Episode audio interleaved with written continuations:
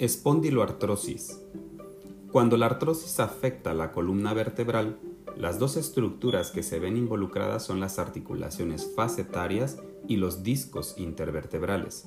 Las articulaciones facetarias conocidas como origen frecuente del dolor cervical, torácico o lumbar, siendo su incidencia del 55% en el dolor cervical, el 42% en el dolor torácico y el 31% en la zona lumbar. El dolor facetario lumbar se manifiesta por dolor en la zona lumbar no irradiado a las piernas y que empeora con la bipedestación y la extensión de la columna. Las pruebas de imagen pueden demostrar deformidad de las articulaciones facetarias o en algunos casos ningún cambio.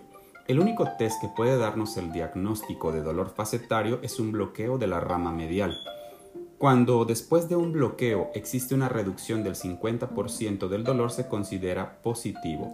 Una vez hecho el diagnóstico, el tratamiento intervencionista indicado es la neurotomía por radiofrecuencia del ramo medial.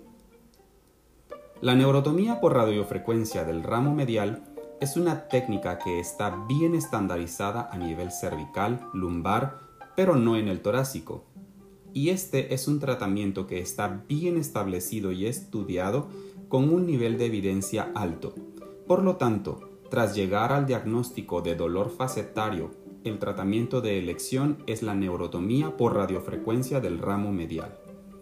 La neurotomía por radiofrecuencia del ramo medial es una técnica estandarizada a nivel cervical y lumbar con nivel de evidencia elevado. Por lo tanto, está totalmente recomendado el tratamiento en el dolor facetario secundario a artrosis vertebral.